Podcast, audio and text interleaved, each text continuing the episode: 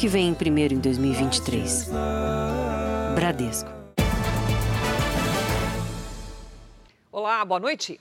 Boa noite. Em São Paulo, a polícia prendeu em flagrante cinco mulheres que furtaram mais de 60 celulares em uma festa pré-carnaval. O grupo veio de Brasília para praticar os furtos na capital paulista. Segundo a polícia, as mulheres furtavam os aparelhos e escondiam tudo debaixo da roupa. Na madrugada, a festa lotada e milhares de celulares em busca do melhor registro. Enquanto isso, uma quadrilha de mulheres agia no meio da multidão. O evento aconteceu no estádio do Canindé, em São Paulo. Na tarde deste sábado, dezenas de vítimas que estavam no show pré-carnaval foram até a delegacia para tentar recuperar os celulares furtados. A minha mochila estava aberta, os dois zíper, e eu percebi que estava faltando alguma coisa, que no caso era o celular. Coloquei o celular no bolso, quando eu fui pegar para gravar a próxima música que ele estava cantando, não senti meu celular e foi quando bateu o desespero. Cinco mulheres foram presas em flagrante. Três delas saíram de Brasília só para furtar telefones na capital paulista. A polícia já imaginava que esse tipo de crime poderia acontecer em festas de pré-carnaval. Os investigadores se espalharam entre os participantes e suspeitaram das cinco mulheres. Durante a abordagem, os policiais encontraram os celulares escondidos nas roupas e nas bolsas delas. 61 aparelhos foram recuperados. Só no ano passado, 85 mil celulares foram roubados ou furtados na cidade de São Paulo. Especialistas em segurança dão dicas para os foliões no carnaval. Se possível, não levar telefone para os blocos e festas. Nunca guardar em bolsas ou mochilas. Sempre manter os aparelhos junto ao corpo. As cinco mulheres presas vão ser indiciadas por furto qualificado e associação criminosa. No Rio de Janeiro, um tiroteio na Baixada Fluminense termina com um homem morto e uma adolescente ferida. A menina de 14 anos é mais uma vítima da bala perdida no estado. Um sábado com uma lanchonete de portas fechadas. O crime aconteceu quando os comerciantes se preparavam para encerrar o expediente. Na parede, marcas de tiro. No chão, cápsulas. De acordo com testemunhas, ao descer a porta de ferro, o segurança Wanderson Ferreira Gomes, de 41 anos, foi baleado e morreu no local. Uma adolescente de 14 anos também foi atingida.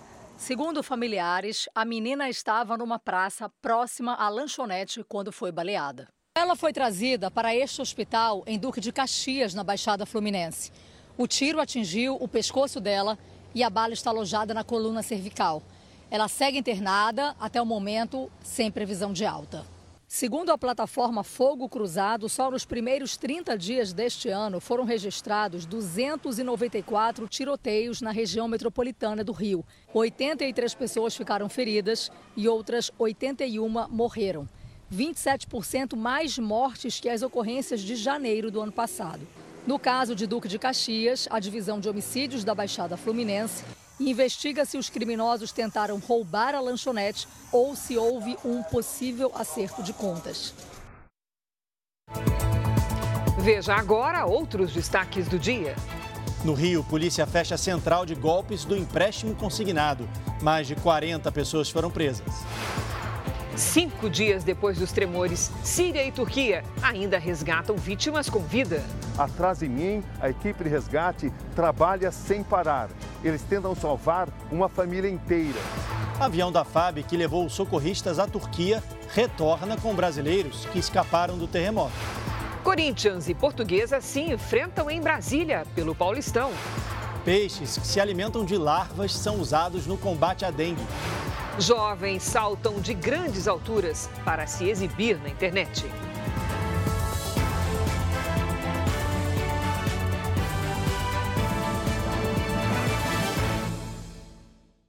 Oferecimento: cartões Bradesco, muito mais benefícios.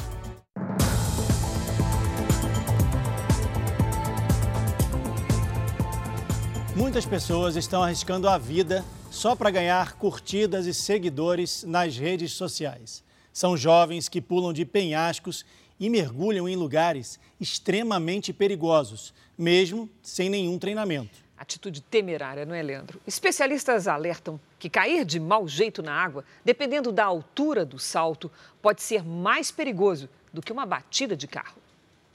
Um desafio perigoso. É preciso respirar fundo para pular de um penhasco sem saber como o mergulho pode terminar. Esse outro salto, então, viralizou. A mulher do vídeo é uma nadadora norueguesa. Sem sequer titubear, ela corre e dá um salto mortal de uma altura impressionante. Você teria coragem? Não, não teria. De jeito nenhum? De jeito nenhum. Assim, eu não sei fazer, não. As pessoas querem mostrar para as outras que elas estão fazendo coisas diferentes. É, nas redes sociais, o tal salto perigoso virou tendência. E os vídeos já ultrapassaram 250 milhões de visualizações. O visual assim do alto é lindo, né? De encher os olhos. E uma postagem como essa repercute. Gera curtidas, comentários, seguidores, chamado engajamento de rede social. Parece que quanto mais perigoso, mais vale a foto ou o vídeo. Um risco que eu, pelo menos, não correria. Um questionamento que os especialistas também fazem. Vale arriscar a vida por um vídeo? As lesões podem ser múltiplas quando você cai de uma altura como essa. Sem proteção, você caindo de barriga, esse trauma, esse impacto, ele pode, na verdade, significar como se fosse um acidente automobilístico. Esse trauma ele é muito forte. Então tá, a gente está imaginando que essas pessoas estão pegando um carro e estão batendo de frente com o caminhão. Só que apesar do risco, tem muita gente por aí tentando reproduzir esses saltos, mesmo sem qualquer experiência. Esses criadores de conteúdo são profissionais, é, profissionais de salto ou, ou de, de alguma atividade que conseguem, com o tempo, fazer aquele tipo de manobra, de desafio, e aí joga aquilo na rede como um conteúdo. Só que ele precisa pensar que quem está assistindo nem, não necessariamente sabe fazer aquilo. E mesmo sem saber, pessoas saltam na água de uma altura de 25 metros, correndo sérios riscos. Ou porque acham que têm total domínio da situação, decidem se arriscar ainda mais. As plataformas, por exemplo, de salto ornamental, elas têm até 10 metros e são pessoas que treinam todos os dias. Esses atletas estão acostumados a fazerem saltos na, em alturas muito elevadas e o impacto sobre as articulações e sobre os músculos, ah, ele é diferenciado em relação a essas outras pessoas. Seguir a trend pode ser fatal. Foi o caso do americano Edgar Garay, de 27 anos. O jovem morreu após cair de um penhasco de 21 metros em Porto Rico. Ele tentava gravar um vídeo para a rede social. As plataformas também, é, eu acredito que tenham responsabilidade sobre esses conteúdos. A partir do momento que ela está entregando aquele conteúdo, ela está se responsabilizando por ele também. O algoritmo ele precisa ser um pouco mais efetivo na rapidez de dizer que aquele conteúdo ele é um conteúdo impróprio, ele é um conteúdo feito por profissionais e que não deve ser reproduzido é, em casa sem a ajuda de alguém. É importante que todas as pessoas que estão em busca de uma foto, daquela foto perfeita para botar nas redes sociais, elas pensem muito bem antes, porque isso pode acabar num acidente com sequelas irreversíveis e eventualmente até um caso de morte, ah, que é algo que a gente realmente não deseja para ninguém. E esse vale tudo das redes sociais virou caso de polícia. Em Goiás, um adolescente faz manobras arriscadas de moto desde os 12 anos de idade, só para postar na internet. A conta dele é administrada pela própria mãe. Ela declarou à polícia que não acha perigoso. Nas redes sociais, o adolescente publica vídeos fazendo manobras em cima de uma moto. O perfil acumula quase 140 mil seguidores. O jovem tem 14 anos, mas os primeiros registros foram publicados quando ele tinha apenas 12. São vários modelos de motos, algumas potentes, de alta cilindrada. Nessa imagem, ele aparece com um amigo na garupa. Em outras, com mais motociclistas. Em alta velocidade, pilota sem capacete. Chega a ficar em pé em cima da moto, que está empinada. Todos os vídeos foram feitos em ruas de Goiânia. A Polícia Civil investiga o caso. Por ser menor de idade e não ter carteira de habilitação, o adolescente não poderia pilotar as motos, muito menos fazer manobras arriscadas. A mãe dele e os donos dos veículos que aparecem nos vídeos também devem ser responsabilizados. A mãe e outros adultos também vão responder tanto na DICT, que é a Delegacia de Trânsito, quanto na DPCA pelo crime de corrupção de menores. A própria mãe é citada como administradora das redes sociais do filho. Por mensagem, disse que já foi ouvida pela polícia. Se defende e tenta justificar, dizendo que o filho só faz as manobras em lugares que não tem ninguém, em lotes baldios e em ruas fechadas, onde não passam carros, e que por isso não teria perigo. Não é bem o que mostram os vídeos. Nessas imagens, o adolescente aparece desviando de carros no meio da rua. Por ele ser menor de idade é, e por estar fazendo essas manobras que são claramente perigosas, tanto para ele quanto para as pessoas que estão na, na proximidade, caracteriza o ato infracional análogo a esses crimes. Cinco dias depois do terremoto na Síria e na Turquia, equipes de resgate ainda encontram sobreviventes sob os escombros. Nossos enviados especiais, Roberto Cabrini e Daniel Vicente, estão numa das regiões mais atingidas e mostram a persistência das equipes em retirar toneladas de concreto na esperança de salvar vidas. São cenas que comovem. Copos enfileirados para o enterro coletivo, sem cerimônia. Não há o que fazer. Em Gaziantep, epicentro do terremoto, é aberto um cemitério improvisado. Estamos em Gaziantep. Vamos nos aproximando. É difícil traduzir em palavras. Aqui havia um prédio de 10 andares. Nada restou. O cenário lembra o de uma guerra. Quando eu olho na minha frente, vejo uma imagem muito semelhante. Aqui havia um prédio de oito andares. Agora é esta imagem, apenas ruínas. São pedaços de pedra, ferros retorcidos, pedaços de concreto. Diante desta imagem, as reflexões são inevitáveis. Como sobreviver em meio a escombros como esse? Como respirar? Como pedir ajuda?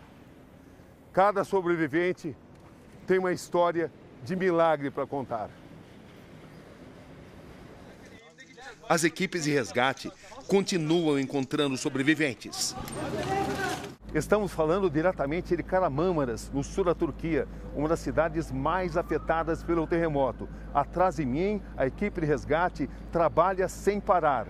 Eles tentam salvar uma família inteira. São quatro pessoas, um casal e seus dois filhos, um menino de 11 anos e uma menina de 3 anos. A questão de quatro horas, a outra filha do casal, Tulti, de 15 anos, foi salva, foi resgatada com vida seis dias depois do terremoto. O salvamento dela serve como inspiração para que essas pessoas também possam ser salvas. É improvável que essas pessoas ainda estejam vivas, mas o próprio salvamento da menina de 15 anos de idade serve como inspiração. A noite avança, são oito e meia da noite desse sábado aqui na Turquia e as notícias que chegam não são boas.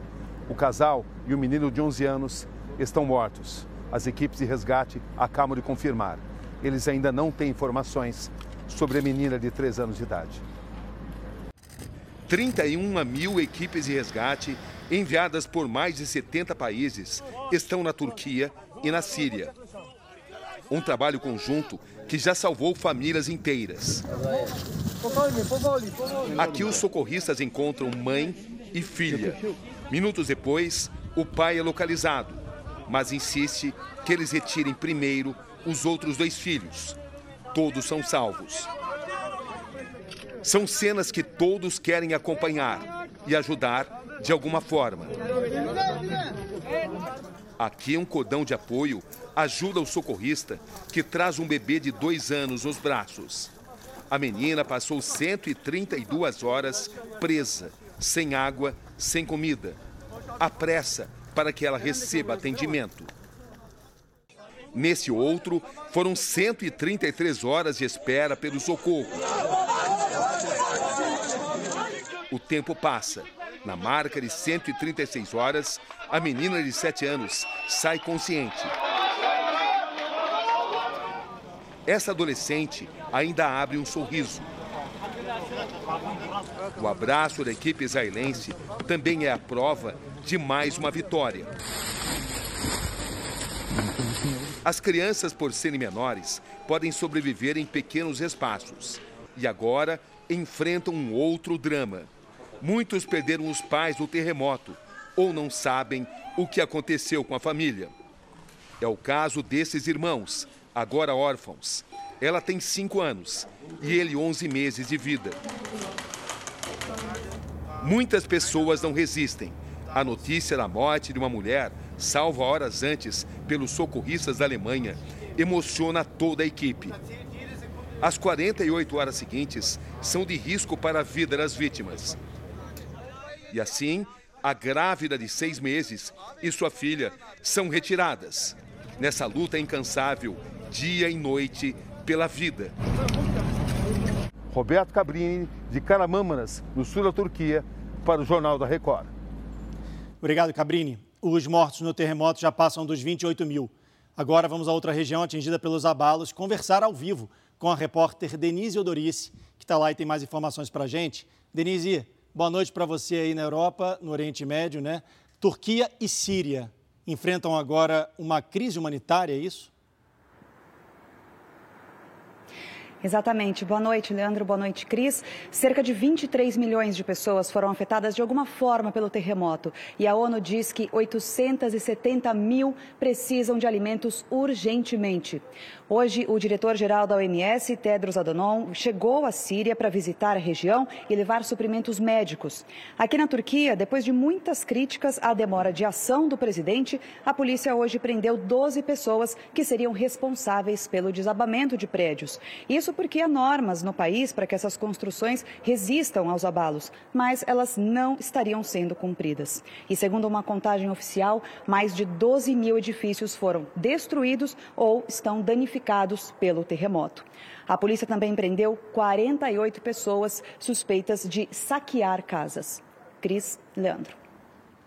Obrigado, Denise.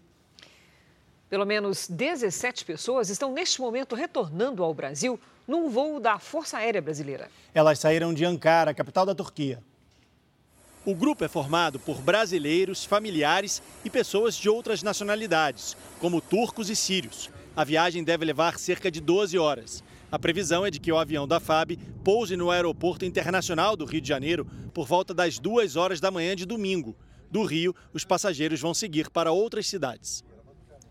E no Rio de Janeiro, 45 pessoas foram presas, suspeitas de aplicar golpes em aposentados e pensionistas. Segundo a polícia, as vítimas eram orientadas a fazer empréstimos e a repassar maior, a maior parte do dinheiro ao grupo que prometia assumir parcelas de dívidas antigas. A central do golpe em clima de folia. Era desse escritório que os suspeitos ligavam para as vítimas. Os golpistas convenciam principalmente idosos a fazer novos empréstimos para negociar dívidas já existentes. Essas vítimas contraíam os empréstimos, transferiam para as pessoas jurídicas é, que integram essa organização criminosa, com a promessa de que as parcelas futuras seriam pagas. Ocorre que pagava-se uma, duas, três parcelas e depois é, esses estelionatários eles fugiam, desapareciam. Este homem caiu no golpe. A ideia era quitar o empréstimo, mas acabou com um prejuízo maior. Falaram que eu teria a diminuição das parcelas ou pegava um troco. Fiquei com essa dívida aí de 224 reais, de 84 meses, uma dívida de 18 mil, praticamente o dobro. A quadrilha ocupava três andares nesse prédio. Mês passado, a polícia prendeu mais de 30 pessoas ao fechar uma central de atendimento do mesmo grupo que ficava em outro bairro no Rio de Janeiro. Trocar de endereços com frequência e tentar enganar idosos de outros estados eram estratégias para confundir as vítimas e dificultar o trabalho da polícia. Eles buscam vítimas de outros estados, que existe uma demora na ciência da Polícia Civil do Rio de Janeiro em relação à vítima de outros estados, fazendo com que eles ganhem tempo e, após atingirem a meta de auferir lucro, eles desmobilizam o escritório e montam em outro local. Agora, 45 pessoas foram presas em flagrante por associação criminosa. Segundo a investigação, seriam operadores de telefonia que recebiam cerca de 5% do lucro obtido pela quadrilha. É a terceira operação da Polícia do Rio contra esses grupos de estelionatários esse ano. Na quinta-feira, 30 pessoas foram presas pelo mesmo crime em São Gonçalo, na região metropolitana. Os suspeitos chegavam a comemorar quando batiam a meta semanal de meio milhão de reais em golpes. Só no ano passado, mais de 2 mil acidentes foram provocados por motoristas que dormiram ao volante em rodovias federais. Para garantir mais segurança nas viagens de ônibus pelo país, uma empresa de veículos fretados usa inteligência artificial para identificar sinais de cansaço dos motoristas. Por preferência ou economia, muitos brasileiros optam pelas viagens terrestres, de carro ou de ônibus, mas sempre levando na bagagem a preocupação com a segurança nas estradas. A atenção está no bom estado do veículo, mas principalmente nas condições do motorista. Dá medo que a gente está confiando a nossa vida em outra pessoa, né? De acordo com a Associação Brasileira de Tráfego, 42% dos acidentes de trânsito estão relacionados ao sono.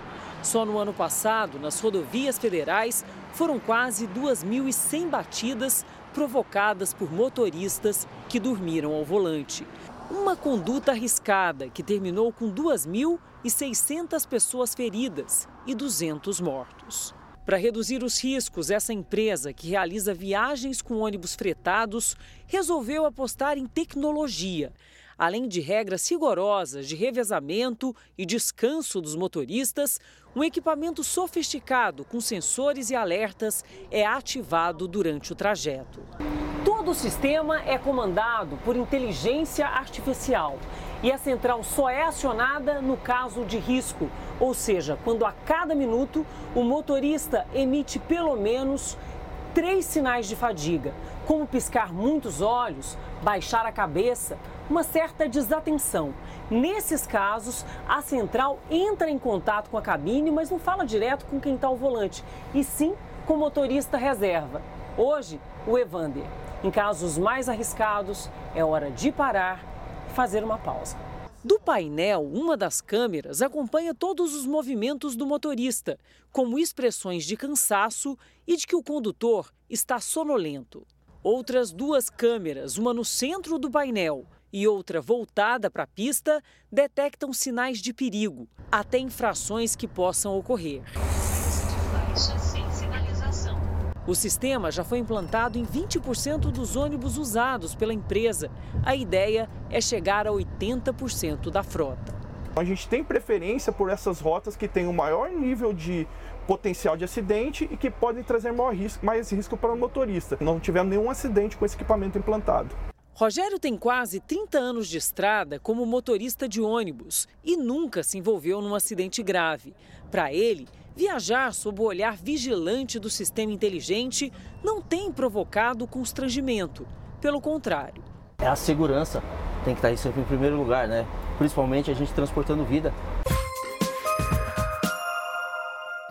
Um caminhão tombou e derrubou um poste depois de ser atingido por um carro em Belo Horizonte, Minas Gerais. Apenas os passageiros do carro ficaram levemente feridos. Parte da região ficou sem energia elétrica. Cerca de 100 pessoas foram presas depois de uma queima de fogos simultânea em Manaus e cidades do interior do Amazonas. O foguetório seria para comemorar o aniversário de uma facção criminosa. Além dos fogos de artifício, a polícia apreendeu carros, motos, armas e munição. Um suspeito morreu durante a queima de fogos. Mais de mil quilos de cocaína foram apreendidos hoje em Mogi das Cruzes, na região metropolitana de São Paulo. A polícia também recolheu balanças de precisão e equipamentos usados para embalar a droga. Um homem de 56 anos foi preso em flagrante. Veja ainda hoje. Pesquisadores desenvolvem aplicativo gratuito que permite reconhecer a dor em animais. Com apenas 5 centímetros, peixe que come larvas ajuda no combate à dengue. Daqui a pouco no Jornal da Record. Alto preço do gás de cozinha reduz consumo em quase 3% em todo o país.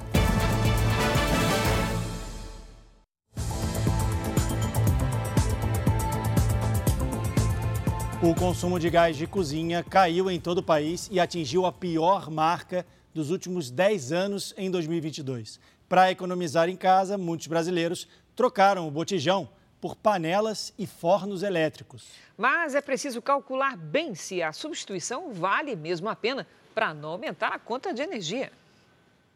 Na casa da Josilene, o almoço de sábado teve comida caseira: arroz, cenoura e frango. Tudo feito em panelas elétricas. Essa foi a alternativa que a professora encontrou para economizar no gás, que pesava no orçamento. Eu passei a usar o, o fogão somente para fazer bolo. Tinha subido o valor do gás, estava muito caro. Com o preço nas alturas, a procura pelo gás de cozinha caiu em todo o país. Um levantamento feito pela Federação Nacional dos Petroleiros mostra que no ano passado houve uma redução de 2,52% no consumo, quando o valor médio do gás chegou a quase 110 reais. Na região sudeste, a queda chegou a 3,74%. É a pior marca dos últimos 10 anos. Para economizar, muitos brasileiros voltaram a cozinhar no fogão a lenha ou aderiram aos aparelhos elétricos, como pequenos fornos ou as panelas iguais às da Josilene. Com essas mudanças todas, o fogão perdeu a vez na cozinha e olha, acabou virando balcão. E o botijão de gás que fica lá fora passou a durar mais. Esse que está aí, ó, foi comprado há três meses e ainda tem bastante tempo pela frente. Para a substituição valer a pena, esse economista faz um alerta. É preciso verificar a potência das panelas e fornos elétricos para não deixar a conta de energia bem mais cara. Se for uma potência muito baixa, ele vai ficar muito mais tempo ligado funcionando. Se ele tiver uma potência média alta, o que, que acontece? Ele gasta mais, mas só que ele faz em muito menos tempo. Então a eficiência da produção de, do alimento é muito mais rápida. Aí sim. A Josilene está satisfeita com a mudança em casa e no orçamento. E quando pensa no preço do botijão. Não faço a mínima ideia quanto que está custando. Ficou para trás. Incluir motoristas e entregadores de aplicativo na Previdência Social é uma das principais pautas do novo governo. Um grupo de trabalho foi criado para debater o tema. Empresários sinalizaram que o modelo de CLT não é adequado e que é preciso encontrar uma solução. Gardênia trabalha há seis anos como motorista de aplicativo. Ela reclama da rotina pesada e do pouco dinheiro que sobra no fim do dia. A gente que tem que arcar com toda a despesa e a taxa que eles tiram da gente é muito alta, né? Tem que rodar às vezes 15 horas por dia para você conseguir fazer, ter um lucro é, bom para você conseguir pagar suas contas. Sem contribuir com nenhum tipo de previdência, ela se preocupa com o futuro. Eu tenho outra profissão, eu sou enfermeira. Só que no, na minha área não estou conseguindo emprego. Ao contrário de Gardênia, o Alan tem registro de microempreendedor individual e contribui com a Previdência Social. Ele trabalha como entregador de aplicativo. Eu acho que todo motoboy ele tem que correr atrás, todo motoboy autônomo ele tem que correr atrás disso, de ter uma garantia. De acordo com o Ministério da Previdência, mais de 2 milhões de brasileiros trabalham com aplicativos de transporte e entrega. E 90% deles não têm nenhum tipo de garantia social, como aposentadoria, auxílio-doença e pensão para familiares por morte. É muito perigoso que quem trabalha em plataformas e aplicativos não contribua para a Previdência. Essas pessoas ficam completamente desprotegidas e não só elas, também as famílias ficam desprotegidas.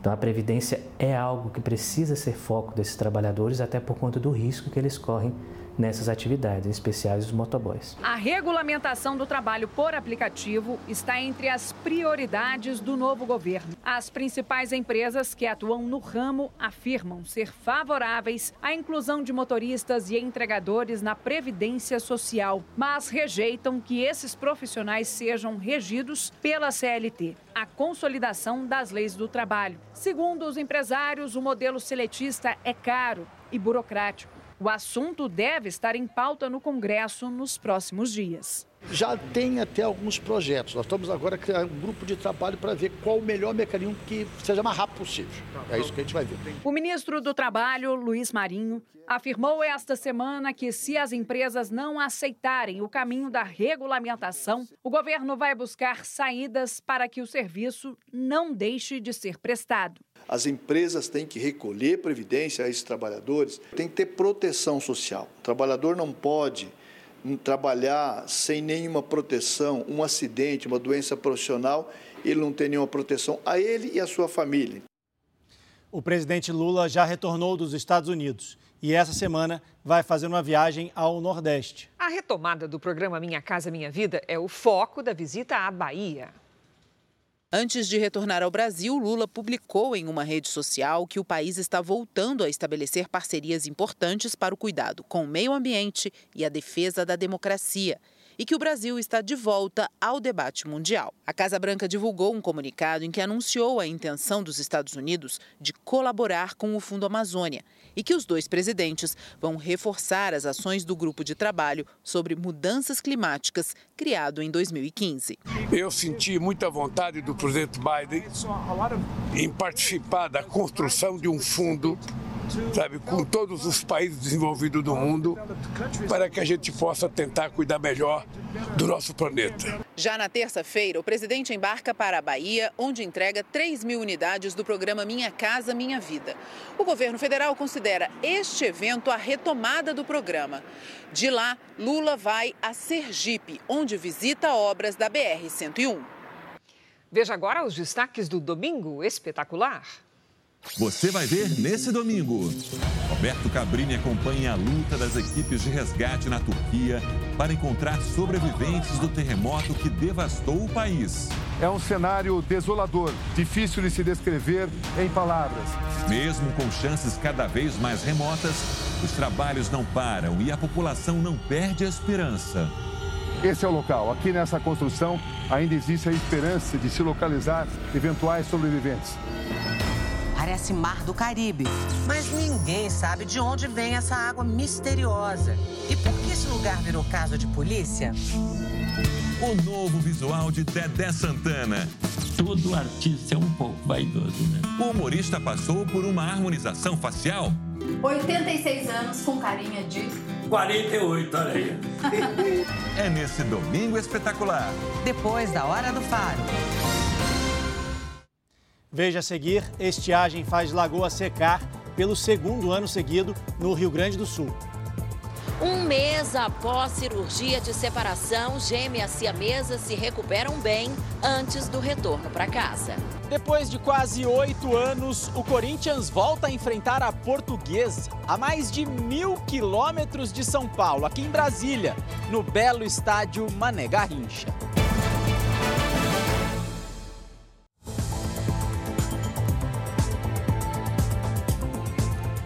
Blocos de carnaval se espalham pelas principais cidades do país. Mas a aglomeração de pessoas também traz muitos transtornos para quem mora ou circula no percurso dos foliões.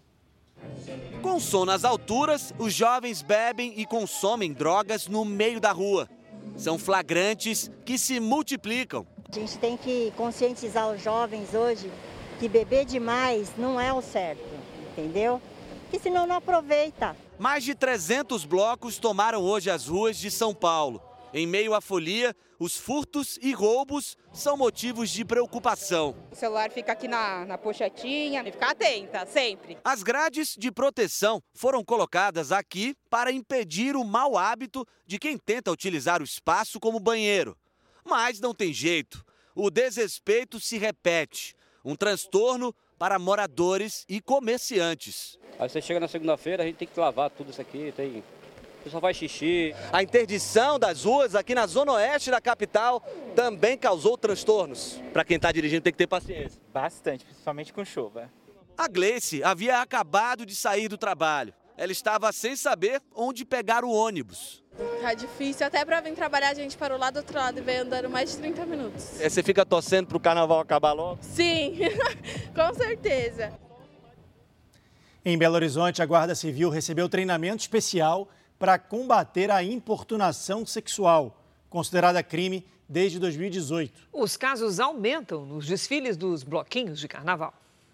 Foi depois de ter sido tocada em um bloco de rua que Eva se deu conta do que havia sofrido. A jovem estava com as amigas quando o agressor veio até ela. Tentou me beijar, eu quis que ela afastasse. A importunação sexual é considerada crime desde 2018 e tem pena prevista de 1 a 5 anos de prisão. São situações que se repetem nos blocos de carnaval. Se você não está mais respeitando o espaço, o limite do outro, a gente já pode considerar como importunação. Uma pesquisa mostra que 45% das mulheres afirmam que já tiveram o corpo tocado em local público e sem consentimento. Às vezes a gente está andando pelo bloco e alguém puxa pelo braço, puxa pelo cabelo ou interrompe uma conversa. Para as foliãs, é preciso combater o machismo. Isso não tem que, não tem que acontecer mais. Com o início da folia, a preocupação com a proteção às mulheres aumenta em Belo Horizonte, onde são esperados 5 milhões de foliões este ano nas ruas, agentes da Guarda Civil foram treinados para identificar possíveis situações de importunação no carnaval e fazer o acolhimento da vítima. A ideia é fazer com que o nosso efetivo não faça perguntas para além somente aquelas que são necessárias para a elucidação dos fatos, para que a gente possa lavrar o boletim de ocorrência e evitar esses pré-julgamentos. O Fernando lembra bem do que é fundamental: respeitar a vontade do outro. Você sabe quando a pessoa não quer, né? Salvador continua sendo um dos destinos mais procurados no carnaval. O movimento no aeroporto da cidade aumenta 80%, mas ao desembarcar, os turistas precisam ficar atentos. A administração do terminal alerta para a presença de motoristas clandestinos. Os passageiros mal chegam e já são cercados por gente oferecendo transporte. A área de desembarque fica tumultuada. Muitos motoristas não têm credenciamento. Vamos pelo aplicativo mesmo, pela segurança. Este vídeo mostra uma confusão entre motoristas regularizados e os clandestinos na porta do terminal. A discussão ocorreu em meio aos passageiros que desembarcavam. A polícia militar foi chamada para conter a briga. Durante o carnaval, cerca de 170 mil turistas devem desembarcar no Aeroporto Internacional de Salvador, um aumento de 80% no movimento. A administração do terminal alerta sobre a presença de motoristas clandestinos e orienta os turistas a optar sempre por táxis ou carro por aplicativo devidamente regulamentado. Este taxista, que trabalha há mais de 20 anos no aeroporto de Salvador, reclama da concorrência desleal. Você nem consegue direito o coordenador oferecer um transporte, um táxi para o cliente. Os clandestinos entram na conversa, escutam e falam aqui eu sou mais barato, aqui eu sou aplicativo e nenhum deles é. A epidemia de chikungunya que atinge o Paraguai preocupa as cidades brasileiras na fronteira. 14 pessoas morreram e há 18 mil casos confirmados da doença no país vizinho. Embora tenham sido confirmados 18 mil casos, autoridades do Paraguai afirmam que o número pode ser quase três vezes maior. O Ministério da Saúde paraguaio classificou a escalada da doença como epidemia, porque houve um aumento dos diagnósticos em todas as regiões do país. E o pico ainda está por chegar. Os principais sintomas são febre, dores intensas nas articulações, dor de cabeça e coceira. A explosão de casos de chikungunya no Paraguai tem colocado cidades brasileiras em alerta, principalmente as que estão em regiões de fronteira. Isso porque, geralmente, apenas uma rua separa os dois países. Em Mato Grosso do Sul, a cidade de Ponta Porã é colada a Pedro Juan Cabalheiro. No município brasileiro, foram registrados 10 casos este ano. A alternativa encontrada é redobrar os cuidados contra o mosquito Aedes aegypti. O mesmo inseto que transmite a dengue é o responsável pelo vírus da chikungunya. As pessoas circulam livremente nessa faixa de fronteira, não tem uma barreira. Né? E com isso as doenças também circulam. Este médico paraguaio lembra que não há tratamento específico para a doença, e a estratégia mais efetiva para evitar a contaminação é eliminar locais com água parada. onde a fêmea deposita os ovos. O mosquito gira ao redor de nós, não é só porque eu em minha casa estou cuidando que meu vecino pode ter, então é por isso que é necessário uma conscientização de todo, verdade? Na época chuvosa, é preciso redobrar a atenção e fazer o dever de casa. Todo mundo tem que cuidar, limpar, mandar capinar, mandar passar roçadeira, tirar pneu, tirar as coisas com água que pode dar doença, né? O Ministério da Saúde brasileiro não informou se alguma nova medida foi adotada por causa da epidemia no Paraguai. Em Santos, no litoral de São Paulo, um peixe está sendo usado como alternativa no combate à dengue. Conhecido como barrigudinho, ele come as larvas do mosquito que transmite a doença. Desde que a estratégia foi adotada, o número de casos na cidade caiu mais de 90%. No meio da natureza, em um parque público de Santos, esse lago com uma fonte guarda um importante aliado no combate à dengue. Um peixe bem pequeno, que mede no máximo 5 centímetros e se alimenta de larvas de mosquitos.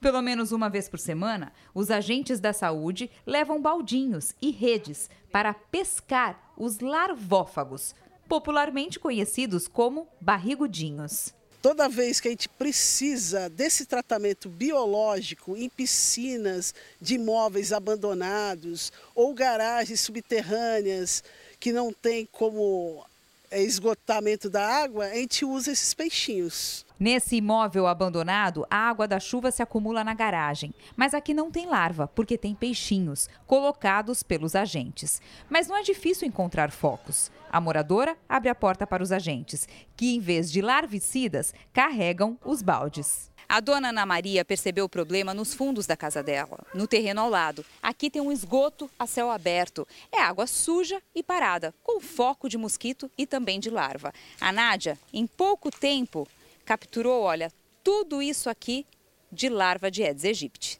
Essas vão para o laboratório para análise. No córrego, os agentes colocam os peixinhos que se espalham rapidamente e sobrevivem também em água que não está limpa, como essa. Como não dá para fazer um controle químico, porque é muita água e é água de nascente, a gente optou em colocar os peixinhos aqui para poder fazer o controle biológico. Na casa da Ana Maria, todo mundo já teve dengue meu esposo, meu filho. Ah, tenho uma filha casada que mora aqui em frente.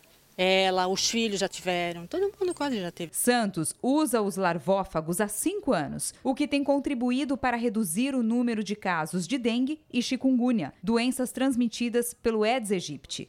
Em 2021, foram quase 12 mil casos. Ano passado, quase 700. Nesse começo de ano, apenas 16 casos foram registrados até agora. A Isabel, que já teve dengue duas vezes, não quer passar por isso de novo. Tem a febre, o calafrio, você não consegue ficar em pé.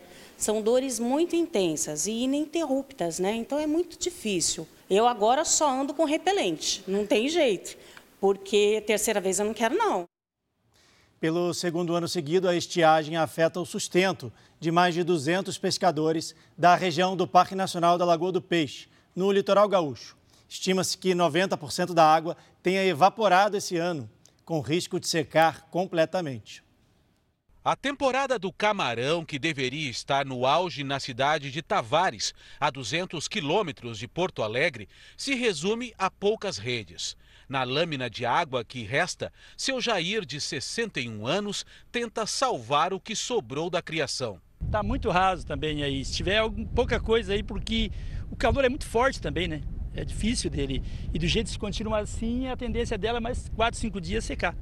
Porque se não chover, vai secar. O camarão que está aí não resiste. Não resiste. A água que restou nos pontos mais profundos mal chega para molhar os pés.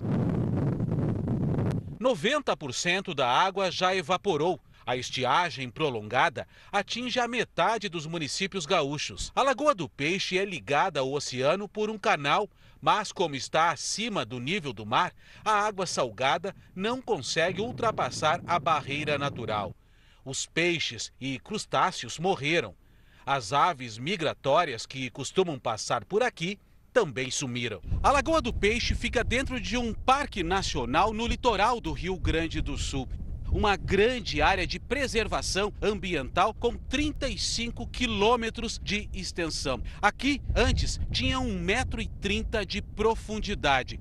Com a falta de chuva nos dois anos consecutivos, o que se vê hoje é um cenário de deserto a perder de vista. No momento que falta a água, né, o elemento fundamental, é, a gente perde toda essa vida, toda essa riqueza da, da biodiversidade. O parque faz parte da península da Lagoa dos Patos, nos municípios de Tavares e Mostardas. Por aqui, são 200 famílias que tiram o sustento da pesca. Olhar a imagem da lagoa é sinônimo de incerteza para quem vive na região. É triste, é, lamentavelmente a, a seca vem assoreando nosso estado e nosso município. Que preocupante, né?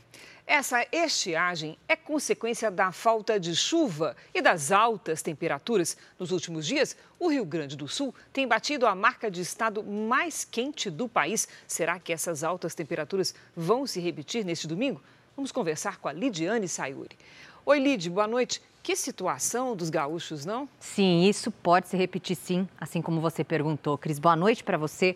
Leandro, boa noite. Boa noite a todos aí de casa que nos acompanham. Falta umidade no sul. Vejam aqui comigo, não tem nenhuma nuvem por ali, o que deixa o tempo bem seco. Neste domingo, o sol predomina na maior parte da região. Tempo firme também nas outras áreas claras do mapa. No Rio Grande do Sul, a umidade do ar mais uma vez atinge valores de deserto, com 12%. Já no Sudeste, o domingo é de alertas para temporais com granizo, alagamentos e deslizamentos em São Paulo, no Rio de Janeiro e em Minas Gerais.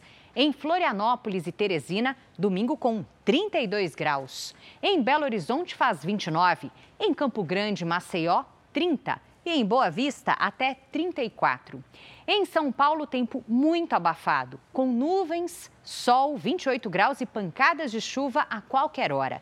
No fim do dia, risco de transtornos. E olha só, a semana começa neste ritmo de verão, com calor e chuva pesada, principalmente à tarde. Tempo delivery, Lidia, o Noval aproveita para perguntar se tem previsão de chuva para a Feira de Santana, na Bahia, e para todo o restante do Nordeste. Ah, isso mesmo. Não economizou na pergunta, né, Noval? Seguinte. Fevereiro deve ser um mês com chuva dentro da média no Nordeste. Agora, em Feira de Santana, os próximos dias seguem com sol, calor de 32 graus e chuva leve. A Dani é de Vitória, no Espírito Santo. Como é que fica lá? Vamos lá. Dani, neste domingo deve cair a chuva mais volumosa dos próximos dias, mas sem previsão de transtornos. O sol aparece, esquenta até os 34 graus e aí cai água do céu. Na segunda, 35 com possibilidade de chuva. Na terça, 35 também, só que com tempo firme. Faça como eles e participe do Tempo Delivery pelas redes sociais com a hashtag você no JR. Cris, Leandro. Bom domingo, Lid. Obrigado, Lid. O Brasil é o sétimo país com mais mortes provocadas por raios. Na região norte, cresce a incidência de descargas elétricas nessa época do ano, causando vários estragos. Fogo e destruição. O incêndio que toma conta da casa foi provocado pela queda de um raio em São Domingos do Capim, no nordeste do Pará. Ninguém ficou ferido. No sudeste do estado, em Serra Pelada, outra residência também ficou em chamas depois de ser atingida por um raio. O morador teve queimaduras nas mãos. Em Magalhães Barata, no interior paraense, os moradores dessa casa tiveram uma série de prejuízos depois que uma descarga elétrica atingiu o imóvel. Eles perderam televisores e vários eletrodomésticos. Em São Miguel do Guamá, nordeste do estado, mais um susto. O buraco na parede deste hospital público também é consequência da queda de um raio. A moça que estava do meu lado pegou o choque, levou uma descarga elétrica, pouca, né? Graças a Deus, ficou até a noite sentindo, né, o, o braço dela. O elevador do prédio e o aparelho de raio-x queimaram prejudicando o atendimento aos pacientes. Cirurgias não estavam acontecendo no momento, mas médico trabalhando, enfermeiro trabalhando, atendimento normal da unidade, que deu uma parada para poder passar o susto. O Brasil é líder no ranking dos países que mais registram quedas de raios no mundo. São cerca de 77 milhões de descargas elétricas a cada ano. Os números são do Instituto Nacional de Pesquisas Espaciais, o INPE. O país também é o sétimo em mortes provocadas pelo fenômeno, com média de 110 casos por ano. Na região norte, o aumento da incidência de raios tem relação direta com o período de chuvas intensas, o chamado inverno amazônico, entre dezembro e maio.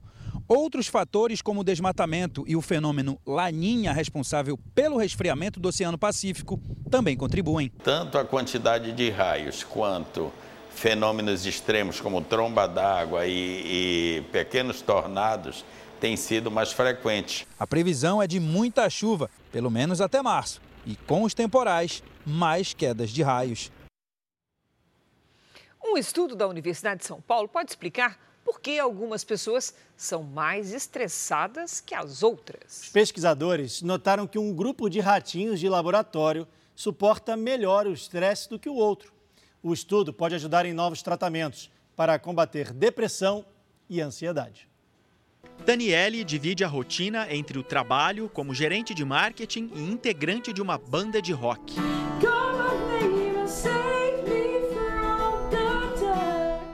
A rotina puxada agravou a depressão e o estresse, que hoje ela controla com medicamentos. Mas o tratamento provoca reações adversas. Insônia e gastrite era o que mais me atacava. Tive, tive um bom tempo que eu tive que ter uma restrição alimentar para cuidar disso também. E a insônia teve uma fase também que eu tive que entrar com, com medicamento, porque senão eu não ia conseguir lidar com ela. Os ratos deste laboratório também estão estressados, mas isso é bom. Uma pesquisa da Universidade de São Paulo mediu o nível de estresse em roedores durante o experimento. Alguns levaram pequenos choques nas patas, porém podiam escapar. Outros não tinham como fugir das descargas elétricas. Pesquisadores notaram que um grupo suportava melhor o estresse do que outro, com padrões de atividade cerebral diferentes. As principais diferenças que ocorriam entre o estresse controlável e incontrolável estavam nas ondas cerebrais ou oscilações neurais. A gente descobriu que essa atividade, essas oscilações, elas são associadas ao aprendizado de resistência ao estresse. Em dois anos de pesquisa, 26 ratos receberam eletrodos no cérebro para possibilitar esse tipo de medição. O estudo foi publicado nesta revista científica internacional. A descoberta dos pesquisadores aqui da USP de Ribeirão Preto pode levar a um tratamento inédito contra ansiedade, estresse e depressão. Uma possível terapia de estimulação elétrica cerebral pode dispensar o uso de medicamentos e os efeitos colaterais. A pesquisa também tem o potencial de contribuir com remédios que atuem de forma mais precisa em determinadas regiões cerebrais, sem tanto prejuízo ao organismo. Mas os testes em humanos ainda não foram realizados. A gente está com essa ideia de começar a testar essas estimulações elétricas em pacientes, primeiro em pacientes saudáveis, depois em pacientes depressivos. Daniele ficou animada com a novidade. Viver com, com a menor quantidade de, de medicação possível é algo que seria ótimo para quem tem esse quadro como eu. Você tem um bichinho de estimação? Pois é, às vezes é difícil saber como ou quando ele está incomodado por alguma dor ou desconforto. Pensando nisso, Cris, pesquisadores da Universidade Estadual de São Paulo desenvolveram um aplicativo que ajuda a identificar esse tipo de situação e a reduzir o sofrimento dos animais. Débora é tutora de dois cachorros, Napoleão e Nina. E cada um expressa a dor de uma forma. Quando ele tem dor na patinha, normalmente ele senta assim, põe a patinha para cima e, e chora mesmo. Agora a Nina, é, às vezes é isso, ela não quer comer. Então a gente acha que ela está com algum desconforto, mas não sabe exatamente o que, que é. Este médico veterinário diz que algumas doenças são mais fáceis de perceber. Mas alguns sinais dados pelos bichos são mais subjetivos. O animal, quando está com muita dor, ele treme, mas ele treme também quando está com medo e também quando está com frio, né? Então, se ele treme, não se alimenta, se ele treme e tem mais algum outro sintoma observável, é, é dor. A boa notícia é que pesquisadores da Universidade Estadual Paulista desenvolveram um aplicativo que permite avaliar a dor em animais. De acordo com as reações, ele consegue identificar a causa do incômodo. Ele nos auxilia bastante porque a gente começa a catalogar alguns critérios já testados é, em pesquisas anteriores e com isso a gente consegue ela ranquear essa dor, a dor que o animal está sentindo. O cachorro Bob, de 14 anos, tem câncer de fígado. Ele é tratado no ambulatório da Faculdade de Medicina da Unesp de Botucatu, no interior de São Paulo. A ferramenta pode ajudar os tutores de Bob a avaliarem a dor que ele sente e decidirem se precisam levar o animal ao veterinário. Seria interessante para a gente poder cuidar melhor dele. Para os criadores do aplicativo, que é oferecido de forma gratuita, o objetivo é reduzir o sofrimento dos animais. O aplicativo é, nos norteia, nos informa sobre o que ele sente e se o tratamento está sendo eficaz ou não. E assim, tanto o tutor como o veterinário pode fazer esse acompanhamento diante de uma mensuração mais objetiva. Não fica só na ideia, ah, está melhor, está pior. Né? No Reino Unido, um ex-policial foi condenado à prisão perpétua por 36 vezes. Considerado um estuprador em série, ele cometeu mais de 80 crimes contra 12 mulheres. O vídeo mostra o momento em que David Carrick é surpreendido em casa com mandado de prisão em outubro de 2021, quase 20 anos depois que o policial começou a cometer crimes sexuais em série. A lista é extensa. Doze mulheres foram vítimas entre os anos de 2003 e 2020. O ex-policial de 48 anos admitiu durante julgamento 49 acusações, incluindo 24 estupros. A maioria aconteceu na cidade onde ele vivia, Hertfordshire, a 46 quilômetros de Londres. Os depoimentos das vítimas foram levados à corte. Todas afirmam que ele usava na época o cargo na Scotland Yard, a polícia de Londres, como um atrativo. O criminoso se aproximava das mulheres usando aplicativos e sites de namoro. David Carrick confessou que trancava as vítimas em um pequeno armário embaixo da escada de casa por horas. Na sentença divulgada nesta semana, o ex-policial foi considerado um estuprador em série e condenado à prisão perpétua por 36 vezes. Segundo a juíza, ele deve cumprir 30 anos de prisão sem direito a pedido de liberdade condicional. A polícia britânica tem recebido duras críticas por causa da forma como lidou com o caso. Ao longo dos anos, o policial foi denunciado nove vezes, mas nenhuma das reclamações resultou em acusação. A ministra do Interior, Suela Braverman, disse que é necessário descobrir por que ele permaneceu em atividade na polícia por tanto tempo, mesmo com as suspeitas. Um estudo publicado numa revista científica sobre obesidade comprovou que muita gente já desconfiava, Cris. Na briga com a balança, um grande aliado para perder peso pode ser o relógio. O horário das refeições interfere diretamente no resultado das dietas e é decisivo para o emagrecimento.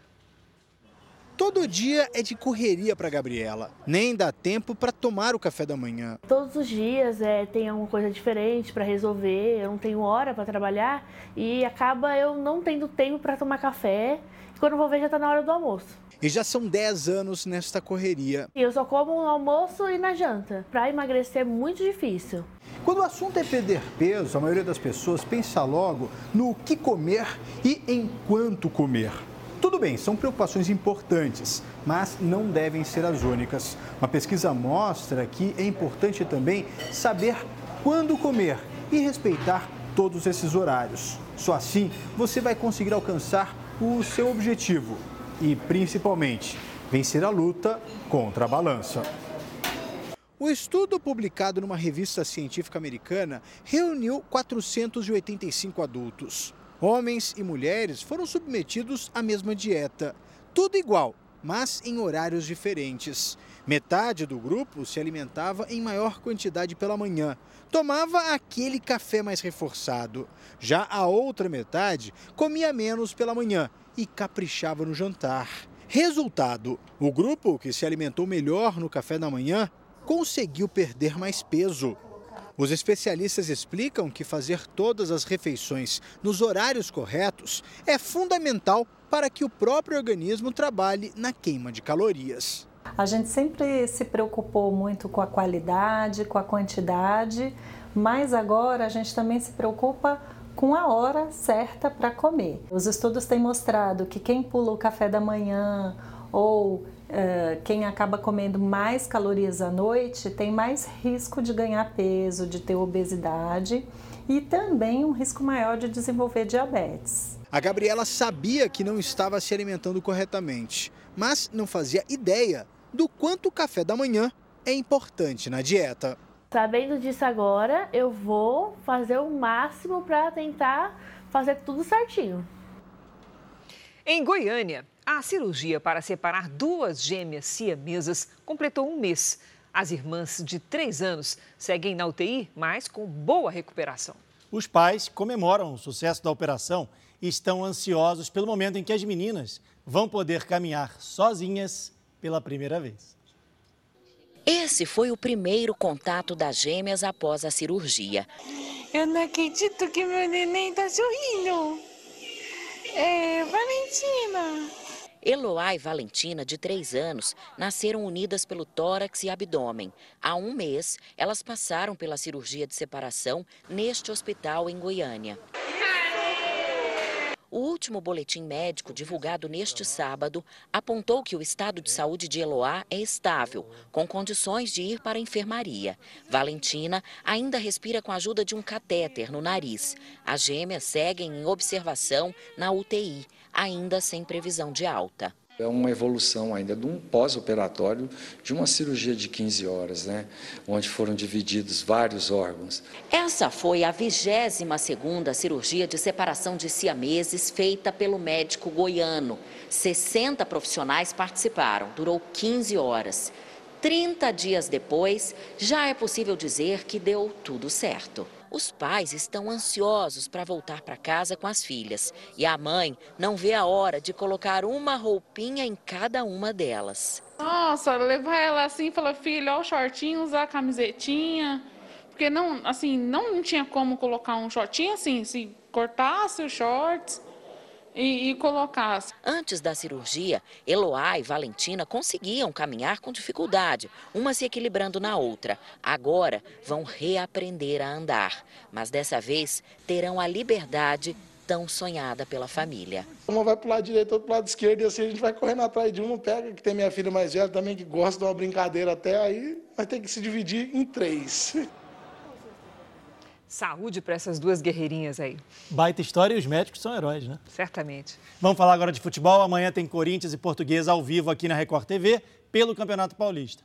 O confronto, tão tradicional em São Paulo, dessa vez será em Brasília, que também tem muito corintiano. Mas teve torcedor da Lusa que viajou quase mil quilômetros para ver o time de perto.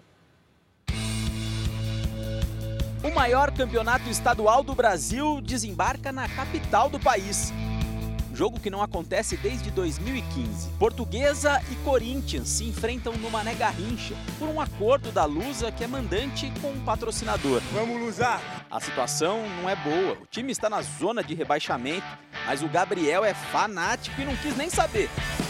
Peguei a estrada. A gente... De onde? Lá de Sorocaba. Interior de São Paulo. Interior de São Paulo, interior de São Paulo.